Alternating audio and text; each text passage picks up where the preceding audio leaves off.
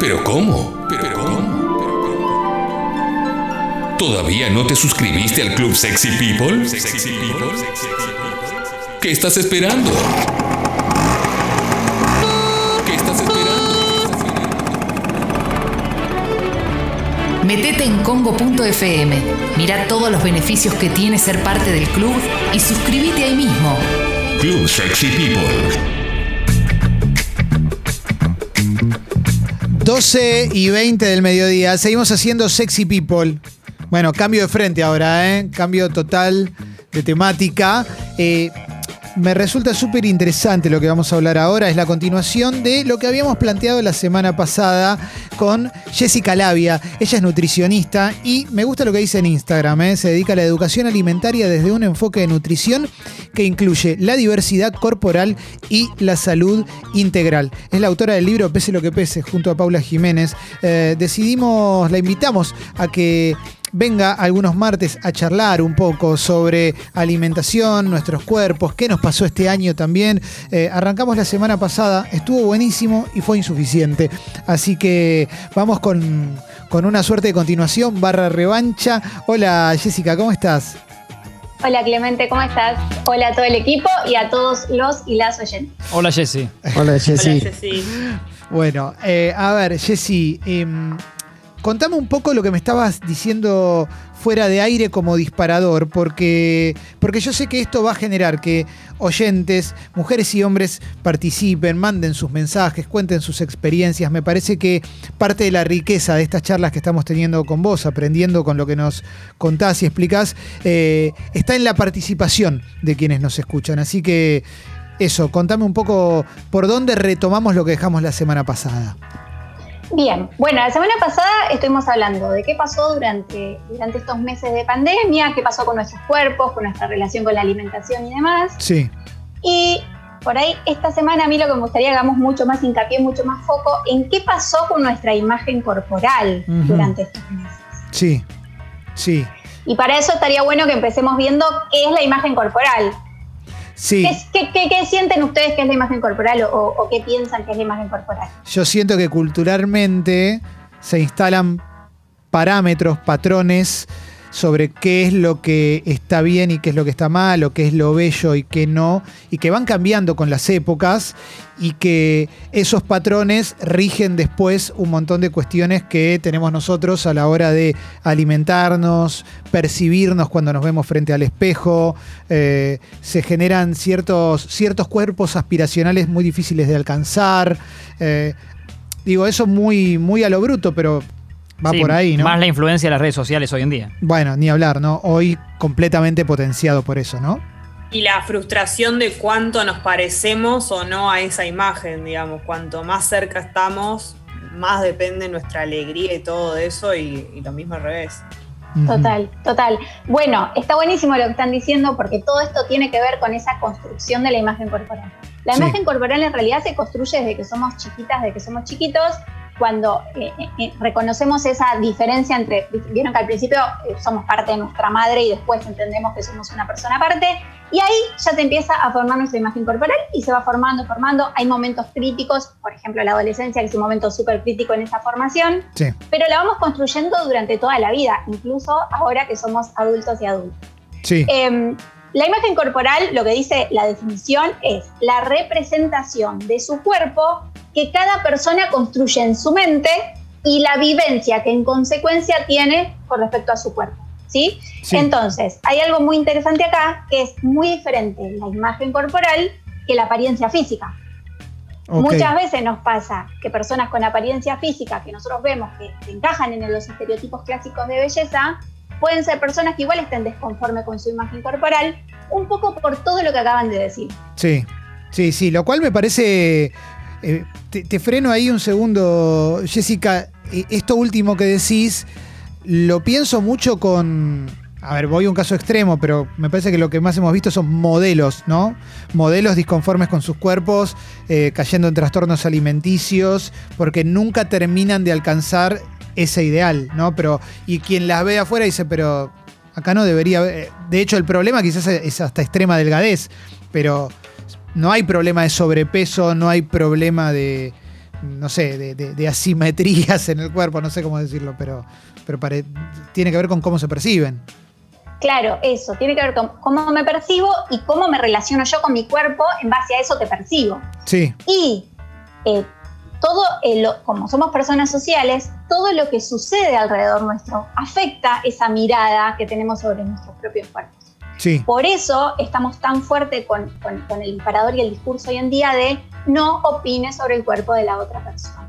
ujú, sí. Porque esa opinión atraviesa en un montón de lugares a la otra persona. Para construir esa imagen corporal tenemos dos tipos de factores. Los predisponentes, ¿sí? los, que, los que van a- a formar, a desarrollar esa imagen corporal, y los de mantenimiento. Los de mantenimiento son los que los siguen, ¿no? La Sí. palabra dice manteniendo eh, eh, esta, esta imagen corporal. Y como acaban de nombrar, los de mantenimiento, por ejemplo, son los medios de comunicación, las redes sociales, las publicidades, las marcas de ropa que todo el tiempo ponen ¿no? determinado tipo de cuerpo y no otro. Y no hablamos solo de peso, sino que hablamos también de eh, edad, hablamos de eh, contextura, hablamos de color de pelo, hablamos de, eh, bueno, arrugas, celulitis, hablamos de eh, color de piel. Hay un montón de aspectos que eh, estos estereotipos, hay un estereotipo como muy clásico, ¿no? Sí. Y me parece que todas las personas que nos corremos de ese estereotipo es la que nos terminamos sintiendo en algún punto en falso. Sí, totalmente, totalmente. Me interesa esto que, está, que, que- que planteaste, lo de no opinar sobre el cuerpo del otro de la otra. Tengo la sensación de que lo empezamos a incorporar, corregime si me equivoco, yo tengo la sensación que está más incorporado que hace 10 años, pero que todavía nos falta y hay un detalle en el cual me doy cuenta bastante que hay como una fórmula en redes sociales, ¿no? Que por ejemplo yo digo, eh, tal actriz está gorda, ¿no? Ponele, un tipo dice, tal actriz está gorda, lo pone en Twitter. Y generalmente la respuesta es mostrar que el tipo también es un, no sé, que el tipo es un desastre. Pero en definitiva, lo que estamos haciendo es también estamos opinando sobre el cuerpo del tipo. Que el tipo Total. Viste que, no sé, quizás el tipo lo ve y él también se, se daña, quizás se da cuenta también que dijo una barbaridad o una, o una pavada, pero como que no rompemos con esa cadena. Como que en. Bien, ¿no? exacto. Sí. Sí, en realidad lo que hablamos un poco con Jessy también la semana pasada, eh, todo lo que es gordofobia y todo lo que tiene que ver con el discurso a través de, de las corporalidades, obviamente es algo nuevo que recién estamos arrancando y que todavía no terminamos de entender bien dónde nos tenemos que ubicar, pero bueno, el mensaje es claro y es directo y también entender, eh, porque a veces decimos, bueno, pero no hay que hablar de esto, no se puede decir nada, porque empieza como, como esa línea finita entre qué es lo que está bien y qué es lo que está mal. Sí. No se trata de no hablar, sino de esa opinión que nadie me pidió o de qué forma yo intervengo, ¿no? Por ejemplo, con una persona que quiero y que quiero eh, hablar de algún tema. Pasa Sí. mucho, en el ejemplo, yo soy madre, digo, eh, en, el- en ese rol, ¿no? Eh, cómo las madres principalmente marcamos tanto el tema de las corporalidades, porque es un tema de una construcción social y que tiene que ver con algo cultural, ¿no? Como a nosotras no- nos ha afectado durante siempre el tema de hacer dieta, el tema de estar flacas y demás. Insisto que mm, a los varones también, pero bueno, Sí. y, y lo mismo que está pasando ahora, digo, los padres obviamente tienen otro rol hoy en día en la crianza de sus hijos, pero la realidad es que siempre recayó más sobre las madres. Entonces, ¿qué pasa con toda una generación como la nuestra que hemos visto a nuestras madres, ¿no? Madres como Susana Jiménez, digo, esa generación Mm. de mujeres haciendo todo tipo de dieta, tomando todo tipo de pastillas o haciendo cualquier cosa para adelgazar.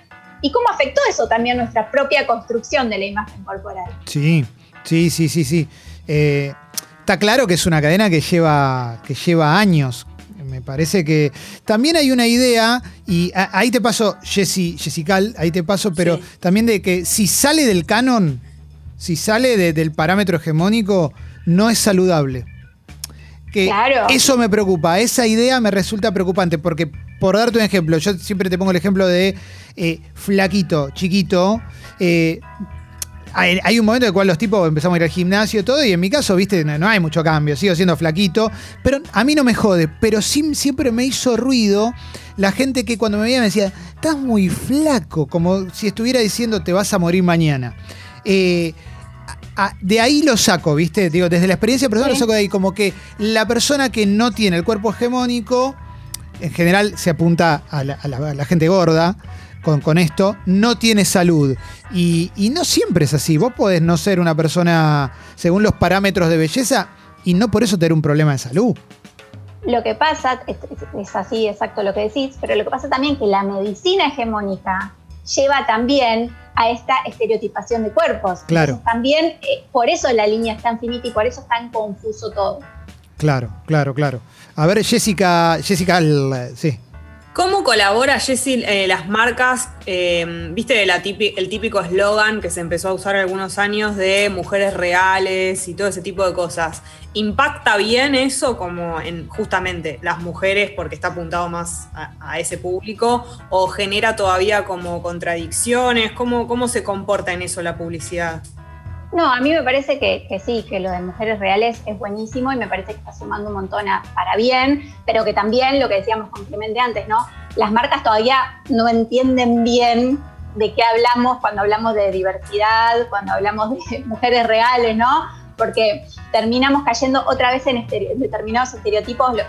Lo, podemos ver en un montón de marcas, que empieza a haber un poquito más de variedad de detalle y que ya eso se asume como que es la diversidad y la realidad es que sigue existiendo un montón de personas que no están siendo representadas en esa diversidad. Entiendo que es el primer paso, lo celebramos, pero también hay que marcar que todavía no alcanza y que tenemos a que ir a por más.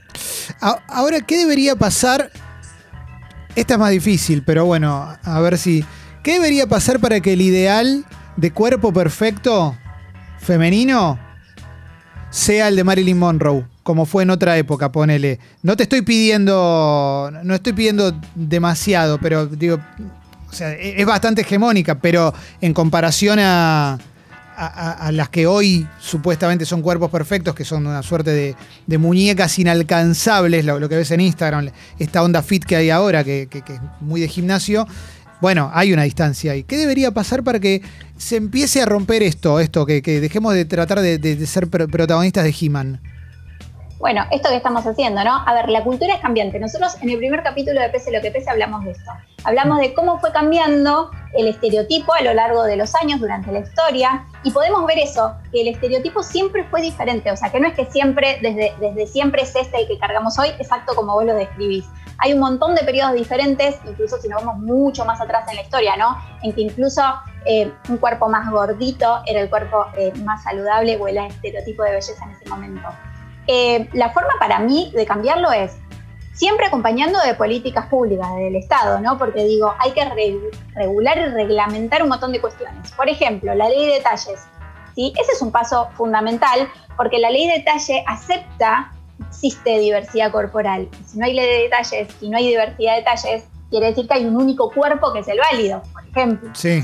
Eh, lo que pasa es que hace un año, por ejemplo, que esa ley se aprobó, que todavía estamos, viste, veremos. Está bien que fue un año difícil que han pasado muchas cosas, pero esto es prioridad, es urgente. Entonces es un tema que hay que tratar. Y lo mismo re- regular un montón de cosas, ¿no? Cómo regulamos la publicidad, los mensajes que llegan eh, a través de la tele, a través de las redes sociales, como decíamos. ¿Qué pasa con esto de- del uso excesivo de filtros también? ¿no? Me parece que ahí hay una construcción. Hay un documental que ahora no me acuerdo el nombre en, en Netflix, está buenísimo, que habla de, de cómo afecta, ¿no? Eh, todo esto de los filtros y las redes sociales y el algoritmo, no sé si lo vieron. No, no, no sé. Debe ser el del dilema de las redes. Y puede ahí ser. lo Ese. tocan. Ah, es ese. Ese. Sí, sí, sí, sí. Sí. Ese, está Y buenísimo. ahí habla de eso.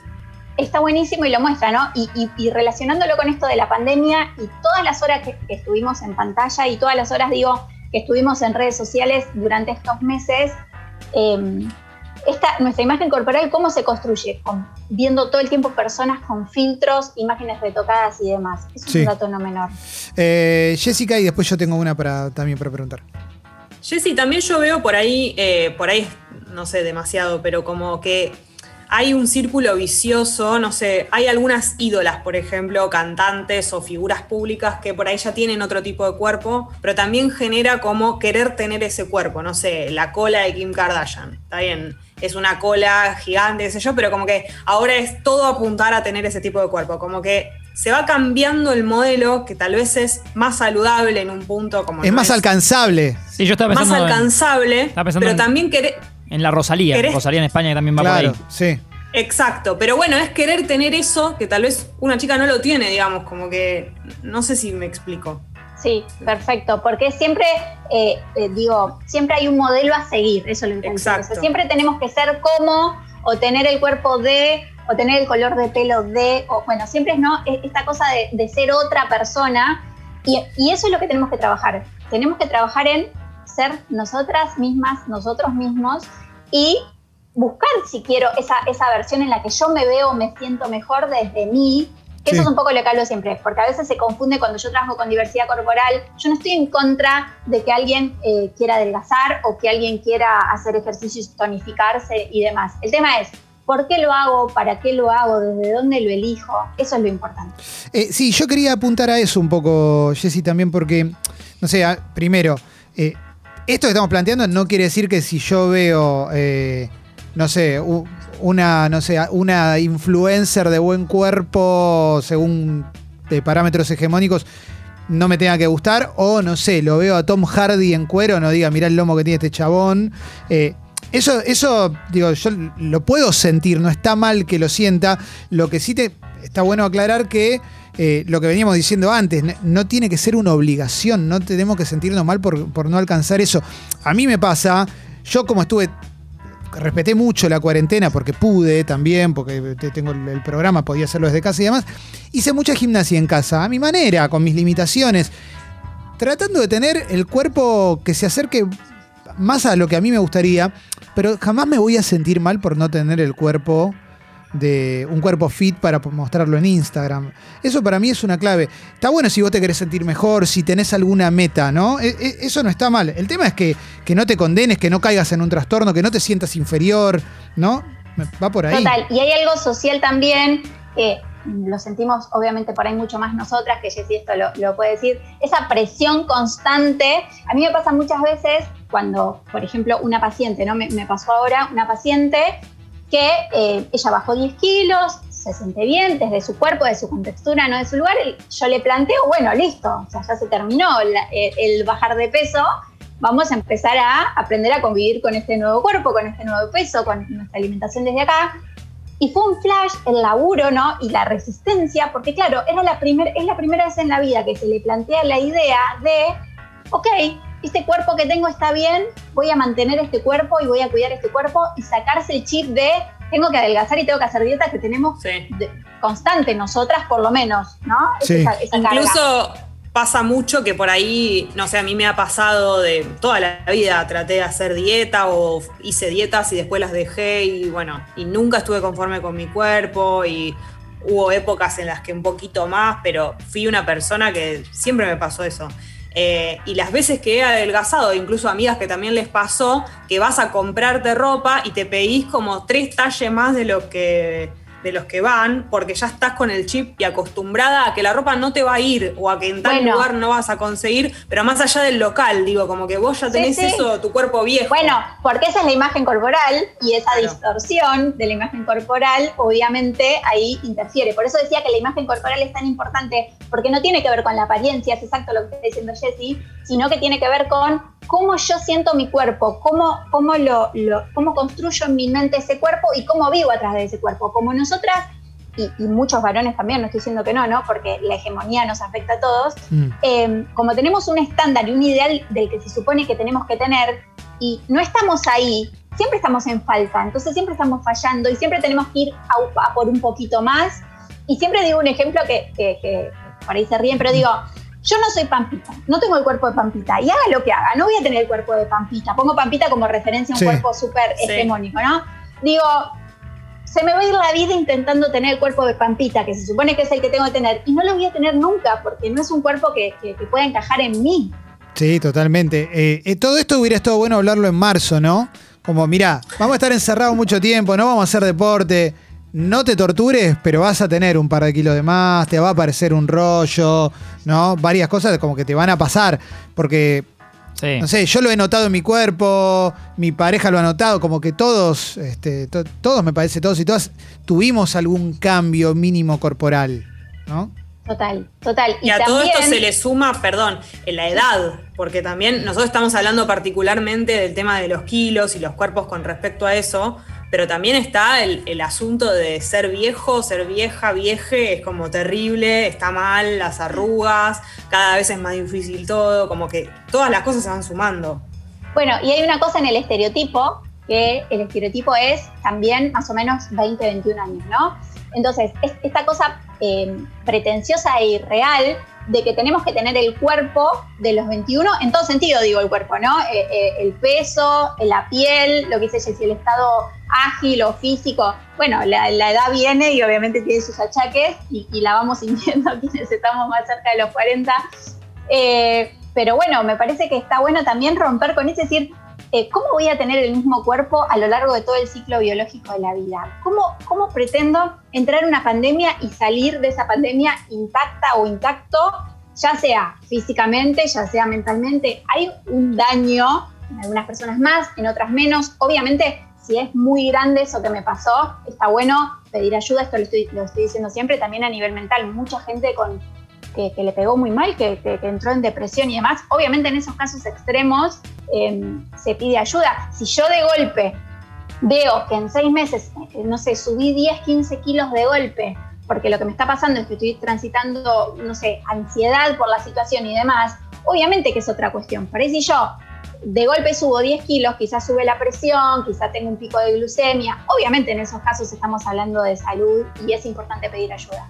Pero en la mayoría de nosotros y de nosotras, que es lo que dice Clemente al principio, eh, nada, bueno, engordamos un kilo, dos kilos, perdimos un poco de masa muscular, tenemos más celulitis, menos celulitis, cosas que, generaron estar, no sé, nueve horas, 12 horas sentados delante de una computadora. Sí, sí, sí, sí, totalmente, totalmente, Jessy. Eh, Siento que queda corto de vuelta, como siempre, como siempre. Eh, empiezo a sospechar que van a ser más de cuatro participaciones, porque queda, quedan, quedan, hay muchas cosas más para charlar. Eh, me encanta esto, me encanta que podamos hablar de estos temas, me parece que, que es reútil y que, y que a todos nos atraviesa, que, que, que, que, ese es el tema, ¿no? A todos, inclusive esa gente que vos la ves y decís, che, loco, esta persona está entrenando todo el tiempo. Mmm, seguramente algún problemita tiene también. Es jodido, es jodido. No, no sé, no se me ocurre nadie que esté 100% conforme. No, no, porque obviamente es eso que vos decís. Y, y, y, y cerrando con, con, la idea de qué podemos hacer, ¿no? Que es lo sí. que preguntaste en un momento de disparador con esto. Esto que estamos haciendo acá, este espacio que ustedes generan y que, y que están dando para hablar de esto es clave empezar a hablar de estos temas es clave porque durante mucho tiempo nadie lo decía. Estamos todas haciendo dieta y todas sufriendo con nuestro cuerpo en silencio, creyendo que solo nosotras éramos las que lo sufríamos, o solo sí. ustedes, ¿no? En el caso de los varones que tienen que ser viriles, musculosos y demás.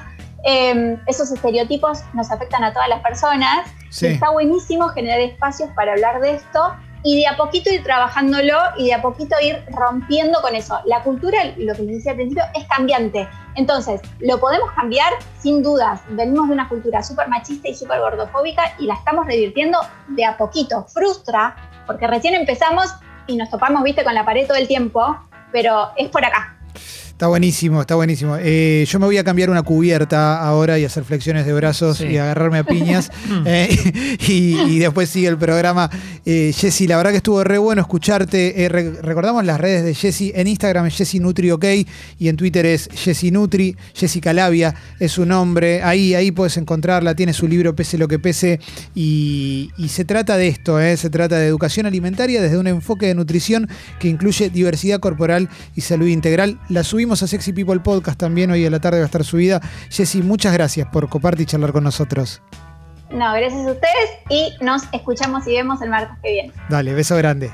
Eso. Gracias. Besos. Vamos para adelante, Sucho, dale. Sexy People desde casa. Desde casa.